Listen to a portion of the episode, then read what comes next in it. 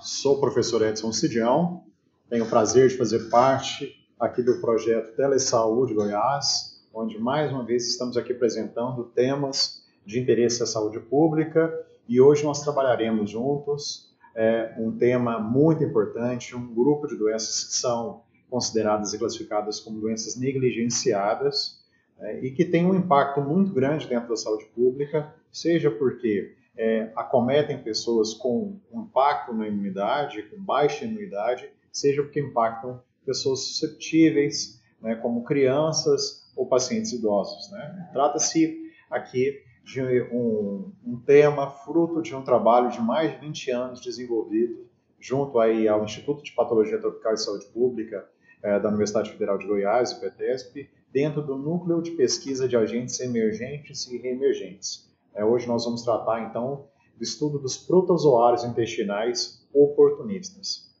E antes de mais nada, é importante classificá-los aqui, conceituar que esses agentes, alguns já não são mais em decorrência da evolução dos estudos, e principalmente dos estudos é, da genômica, já não são mais classificados como protozoários, como é o caso dos, do grupo chamado, conhecido como microsporídeos. Né? Hoje eles já são classificados dentro do rinofungi.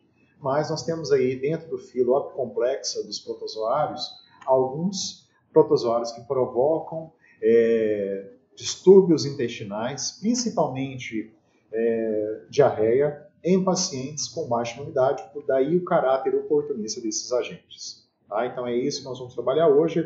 Em especial, nós vamos conhecer qual é a situação no mundo, no Brasil, no estado de Goiás, né, e como nós temos trabalhado é, esses agentes, como nós temos diagnosticado, lidado com ah, os casos desses agentes, então isso é um aspecto importante, e recomendações, né, como nós vamos lidar daqui para frente, já que é, é, o número, a incidência, a frequência desses parasitas tem sido cada vez maior em decorrência aí, né, da nossa é, evolução de sociedade. Ok? Então vamos começar Certo. Na década de 70, é, a Organização Mundial de Saúde lançou um desafio que, seria conhecido como Saúde para Todos no ano 2000. Né? Isso foi o lema e a visão que se tinha é, para que toda a humanidade no ano 2000 estivesse livre das doenças infecto-contagiosas. Né? Essa era a ideia.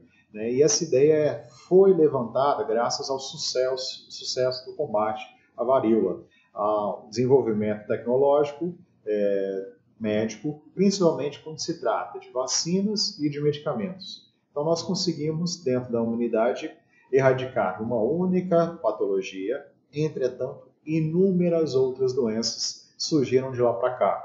E estamos até enfrentando atualmente uma grande pandemia, né, algo é, inusitado né, e não muito comum dentro da, das, da nossa história recente, mas já comum ao longo da história da humanidade, né, que é o enfrentamento de um novo vírus é, respiratório. Então, não é algo comum. Então, só para você ter uma ideia, enquanto a década de 70 nós comemorávamos aí a é, saída, né, a erradicação da varíola e inúmeras outras patologias, um destaque principal para o início da década de 80 para AIDS, né, o vírus HIV, que surgiu juntamente com ele inúmeros outros agentes emergentes e reemergentes, ou seja, que já tiveram importância clínica no passado e que, graças a, a esses pacientes susceptíveis com a AIDS, com baixa imunidade, eles passaram a ter importância. E aí eu destaco na apresentação três grupos né, importantes né, de doenças: a criptosporidiose, que é provocada pelo protozoário do Filop complexa, do gênero Cryptosporidium, e a ciclóspora, um novo protozoário não conhecido antes né, da, da, década de 80, gênero ciclóspora, também pertencente ao filo apicomplexo, assim como Cryptosporidium. E nós tínhamos, na época, conhecido os microsporídeos, né? e aí você tem o filo micróspora, que hoje já é classificado dentro do rinofunge, também provocando essas doenças, sempre relacionadas aí aos pacientes é, HIV positivos e com AIDS, ou seja, com baixa imunidade. O que tem em comum essas três doenças? São doenças que atingem o trato gastrointestinal, fazendo uma destruição do epitélio intestinal e, consequentemente, provocando uma diarreia crônica com desidratação extrema, podendo levar à morte caso a imunidade né, ela não seja retomada, o que é muito complexo no caso específico da AIDS. Né. Então é só um detalhe importante como balança, ela infelizmente ainda não está equilibrada dentro das nossas é, propostas. Então, como eu comentei com vocês, né, dentro do reino protista, o reino dos protozoários, nós temos inúmeros filos, né, Cibiófora. O que nos interessa aqui é o filo apicomplexa, estão caracterizados aqui protozoários que não possuem estruturas de locomoção específicas, mas eles possuem um complexo apical que permite que esses protozoários se tornem um protozoário, né, é, um parasita intracelular. Né? E dentro desse filo, nos interessa o gênero Isóspora, o gênero Ciclóspora, como já comentado, e o gênero Cryptosporidium, com inúmeras espécies que podem atingir o homem.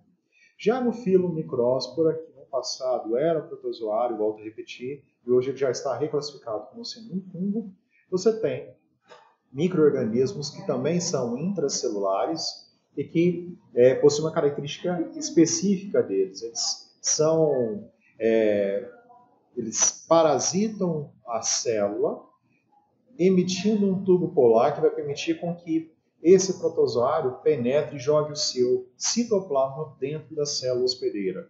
E ali ele vai tomar o comando da célula, fazer novos esporos, como sendo é, tomando o controle dessa célula, e essa célula é, hospedeira ela não vai resistir, vai estourar, claro, consequentemente estará morta, e, consequentemente, no caso específico dos intestinais, você tem uma destruição do epitélio intestinal, fazendo clinicamente que o indivíduo tenha diarreias crônicas intensas, não consiga absorver os nutrientes que necessita, levando a um caos né, nutricional. Né? Provavelmente o indivíduo vai a óbito decorrência aí dessa não, né, dessa não eficiência da absorção intestinal. Tá? Lembrando que esses parasitas atingem o intestino delgado, né? então o estrago é realmente no local onde se absorve os nutrientes.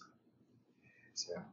Quando se coloca, e aí é importante considerar, as vias de transmissão desses agentes, né? de forma geral, né, esse esquema ele apresenta todas as possíveis formas de transmissão, sejam de protozoários e, e ou seja, parasitos, sejam de vírus e bactérias, né, nós temos que considerar que existem veículos, que existem vetores, né? dentro dos veículos o meio ambiente é um fator muito importante, mas existem vetores é, específicos e, em especial para esses parasitas, eu quero destacar a água e os alimentos contaminados, que são veículos desses agentes. Né?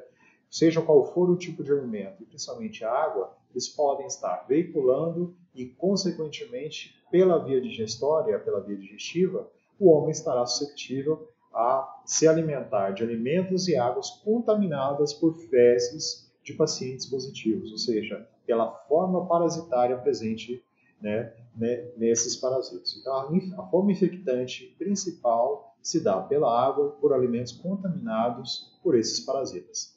Por que a importância, por que eu estou dando ênfase nessa forma de transmissão? Porque conhecendo a forma de transmissão, você vai, eh, você poderá projetar medidas epidemiológicas de controle desses agentes. Então, passa pelo controle de água e alimentos, e um outro detalhe importante, considerarmos o próprio homem, que ele é um veículo, as suas mãos contaminadas, pode vir a contaminar alimentos que vão ser consumidos por outras pessoas. Né? Então, isso é um fato importante. As principais medidas de higiene pessoal aí são fundamentais né, para evitar a transmissão desses agentes, assim como para a maioria dos agentes infecciosos e parasitários. Mas, em especial para esses agentes, ele é muito importante.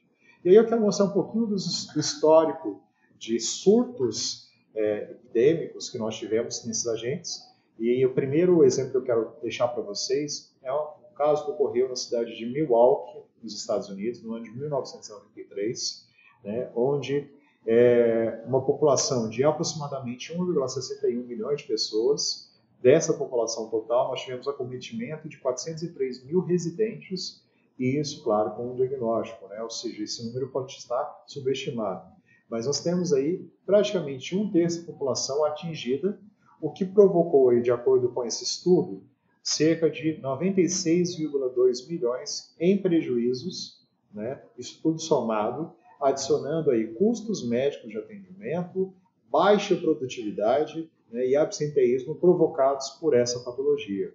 Nesse caso específico, nós tivemos um surto provocado pelo gênero Cryptosporidium, da qual se percebeu que é, os centros municipais de tratamento de água estavam contaminados por fezes de bezerros e, consequentemente, ali você teve uma distribuição é, desses parasitas para toda a, a população. Importante também considerar que foi observado ali contaminação pelo esgoto, é, essa fonte de água também foi contaminada pelo esgoto. Você tem aí duas possibilidades: animais sendo veículos, é, utilizando a água né, como veiculação para chegar até o humano, e a própria água ingerida ali contaminada por esgoto, que é, infelizmente, muito comum também no nosso país, considerando aí as condições precárias de saneamento básico.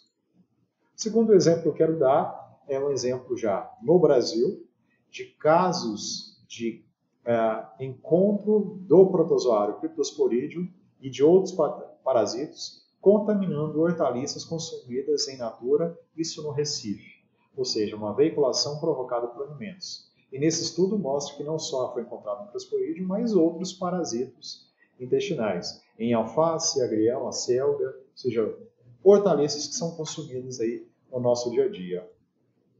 Um outro estudo, isso aí provocou, é, um levantamento é, de casos de ciclóspora caetanenses, né, de surtos de ciclosporíase, né, causados, provocados aí, né, foram 11 surtos provocados por contaminação alimentar nos Estados Unidos, com contaminação no total de 3.600 pessoas, que ingeriram frutas, em especial framboesa, de origem da Guatemala.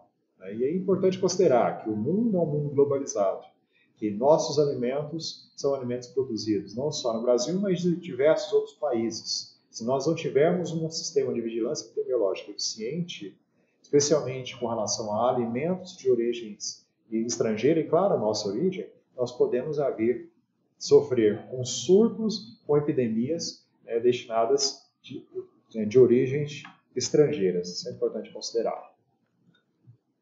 Temos aqui também um estudo é, que foi um mapeamento em General Salgado, né, um mapeamento que ocorreu na cidade de, de Rio Preto, onde mostra né, aqui nesse mapa residências né, nesse, nesse local, onde nós temos esses pontinhos negros aqui, são casas, residências, onde nós tivemos aqui casos de diarreia provocadas por esses agentes, em especial pela ciclóspora. Então, só para se ter uma ideia, do quanto a distribuição desses agentes ela é rápida e atinge é, localidades onde o saneamento básico ele é ineficaz. Isso é um ponto muito importante a ser considerado.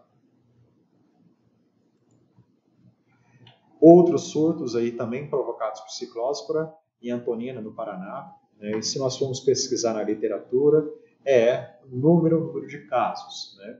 Isso considerando filo complexa, mas quando a gente passa para microsporídeo, e aí chama muita atenção o desconhecimento que ainda nós temos a respeito desses agentes. É, no passado, os estudos eram muito poucos, infelizmente, em decorrência da forma é, como nós tínhamos o diagnóstico desses agentes, a metodologia de diagnóstico, ela é ainda hoje, ainda nos dias atuais, ela é precária, mas felizmente nós temos métodos de biologia molecular que permite a identificação desses agentes. Né? Por quê? Considerando que o diagnóstico por microscopia óptica ele é muito complexo, já que ele exige uma coloração muito específica. A microscopia eletrônica ela ainda é inviável e a resposta clínica dos pacientes é muito baixa. Somente com o surgimento da AIDS e com o desenvolvimento da tecnologia de biologia molecular é que nós temos um maior número de estudos sendo desenvolvidos. E aí chama a atenção o tamanho né, da, da frequência com que nós temos estudos é, revelados nos Estados Unidos, pacientes com AIDS, né, não só HIV positivos, mas com AIDS, com baixa imunidade, de 27 a 30% desses pacientes com diarreias não esclarecidas, a diarreia é provocada por esses parasitos chamados de microsporídeos. E o que é pior, nós não sabemos absolutamente nada a respeito desses agentes. Como eles se transmitem, qual a importância do meio ambiente, como eles são veiculados. Será que são veiculados por alimentos e pela água? o ar também há essa possibilidade de transmissão, infelizmente nós pouco sabemos ainda sobre esses parasitos. Então é realmente necessário muitos estudos. E é importante considerar que no início esses parasitos eles é, é, eram conhecidos infectando pacientes exclusivamente imunossuprimidos, imunocomprometidos ou imunodeficientes, como é o caso da AIDS. Entretanto, e aí desde 1994 nós já temos inúmeros relatos de pacientes com imunidade em perfeitas condições, mas também sendo atingidos por esses parasitos. Então, aquela informação, aquela é, ideia de que eles eram exclusivamente oportunistas, isso cai por terra, certo? E é claro, qual é a nossa realidade aqui para a nossa região, estado de Goiás e Goiânia. É, nós temos esse artigo publicado no ano de 2006, onde nós temos um levantamento de dois grupos de pacientes, um levantamento é, de pacientes que se submeteram ao diagnóstico é, parasitológico para esses agentes entre os anos de 1999 e 2003, certo? Então é importante que aí nós temos a presença de microsporídeos, na qual o grupo 1 de pacientes, esse grupo 1 era caracterizado por pacientes que tinham baixa imunidade, apresentaram, claro, frequências maiores do que o grupo de pacientes 2, que eram aqueles pacientes que não tinham registros de comprometimento do sistema imunológico, certo? Dentro do grupo 1, é importante considerar que nós temos pacientes HIV positivos e com AIDS, pacientes em tratamento é, quimioterápico, consequentemente baixa imunidade, crianças e pacientes com, em tratamento com drogas imunossupressoras das mais variadas agentes, certo? E nós temos aí 81% de pacientes é, negativos, onde nós não encontramos nenhum agente parasitário, especialmente oportunista, e quando comparado ao grupo 2, 77%. Né? E chama muita atenção é, específica que nós temos um número grande de casos de giardíase, por exemplo, em pacientes não imunocomprometidos, né, né, sem é, comprometimento do sistema imunológico. Apesar de também ser considerado um protozoário oportunista, ele é um, a sua incidência é muito maior em pacientes imunocompetentes do que com algum tipo de comprometimento do sistema imunológico. Chama atenção também os casos de microsporídeos, de zóspora, isosporíase, de criptosporidiose e de ciclóspora. Por quê? Porque se tratam né, dos primeiros registros históricos desses parasitos no estado de Goiás. Então, nós temos aqui, né, e o que chama muita atenção é que são pouquíssimos estudos a partir desse, foi o primeiro né, que é, coloca como sendo é, o principal estudo é, até esse ano específico com relação à pesquisa desses agentes. Né, não não foi o único, nós tivemos outros estudos é, que revelavam, mas com esse objetivo de identificar, através do, do diagnóstico laboratorial, por microscopia óptica, esses agentes, esse é o primeiro caso, esse é o primeiro estudo específico. E é claro que é aqui que eu vou aprofundar um pouco mais, porque esse estudo ele foi aprofundado e nós tivemos um aumento no estudo populacional, a, a amostragem ela aumentou um pouco mais, e nós entramos aqui com outras tecnologias de diagnóstico, em especial biologia molecular, certo? Mas um pouco mais desse estudo, né, em 2006, é, em vermelho se destaca no estado de Goiás as localidades onde nós localizamos a presença desses agentes oportunistas né, dentro dos municípios de Goiás. É claro que se destaca a Grande Goiânia, né, mas nós temos aí encontros achados em outros municípios. E é importante considerar que até esse momento, os achados, eles basicamente eram achados espontâneos. Né? O paciente ele tinha eh, não pedidos de diagnóstico específico para pesquisa desses agentes. Eles entravam com essa característica de diarreia, com baixa imunidade e, especificamente no Hospital das Clínicas e no Instituto de Patologia Tropical, esses parasitos eles eram identificados à parte, além do pedido solicitado pela equipe médica importante considerar esse fator. E aí, a partir daí, né, nós desenvolvemos um estudo especificamente para todo o estado de Goiás, e é claro que fizemos também um estudo ambiental, porque não só nos importava verificar se tínhamos a presença é, de pacientes doentes, mas também se a água, que é considerada o principal veículo de consumo de veículo é, desses parasitos, se a nossa água de consumo em Goiânia em especial estava contaminada. Então nós realizamos também um estudo ambiental, especificamente um estudo com amostras de água, certo? Voltando a comentar com vocês, né, nós separamos em dois grupos, semelhante àquele estudo apresentado. O, grupo 1 eram os pacientes com comprometimento sistema imunológico, seja qual fosse, e no grupo 2, pacientes que aparentemente eram imunocompetentes. Todas as amostras, sejam elas biológicas ou ambientais, passavam por um diagnóstico genérico, a qual se chegava a uma conclusão de qual era o gênero específico, possivelmente contaminando, seja a amostra de fezes, seja a amostra ambiental, e quando positivas, elas eram encaminhadas para uma pesquisa imunológica, desculpa, imunológica, por biologia molecular ou por microscopia eletrônica, permitindo a identificação da espécie. Okay? E aí, só mostrando de forma geral, né, nós fazíamos uma divisão da amostra biológica em quatro porções, sendo uma para o diagnóstico do exame parasitológico de fezes, que era, permitia o diagnóstico de ovos, cistos ou cistos e larvas. A segunda parte ela era, era é, encaminhada para o diagnóstico pela microscopia óptica com coloração por quinoa quente, que permitia a identificação dos coccílios intestinais, ou seja, criptosporidiose, ciclosporidiose e a isosporise, que são os coccílios intestinais, seja o fila complexo. E uma terceira parte era para o diagnóstico dos microsporídeos pela técnica de microscopia óptica com coloração pela Hot Chromatography de Kokoski. Quando essas duas eram positivas, havia-se a confirmação da espécie pela biologia né, molecular, pela técnica de PCR.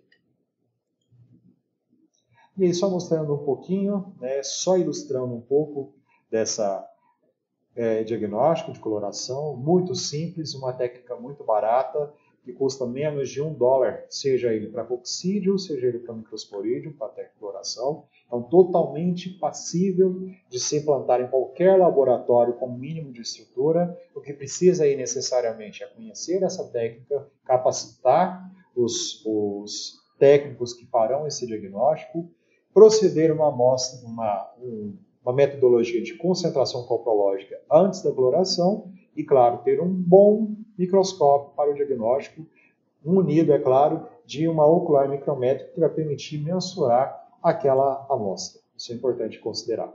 Certo? Os casos positivos aí eram encaminhados para PCR, mas eu queria mostrar para vocês qual foi o resultado encontrado nesse estudo. Né?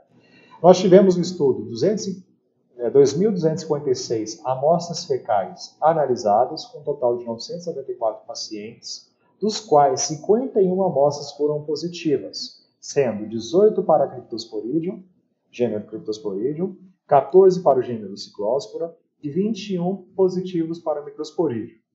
Desse total de 51 amostras positivas, né, 45 amostras estavam em condições ideais e preservadas para estudo molecular e foram encaminhadas para o PCR, sendo então 12 confirmadas para Cryptosporidium parvo, 13 para Ciclospora é, e 20 para espécies de Microsporidium, tanto Enterocitosoma biennius quanto Encefalitosoma intestinalis. Nós tivemos aí o encontro dessas duas espécies dentro dessa é, biologia molecular.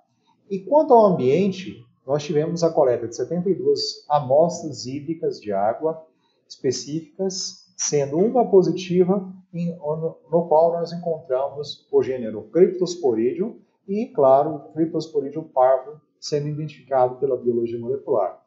Então, isso mostra que nós temos a presença desses agentes específicos contaminando a nossa população, sejam pacientes com baixa imunidade ou não, e é isso que eu quero mostrar para vocês, e nós temos ambiente também contaminado no nosso local, certo?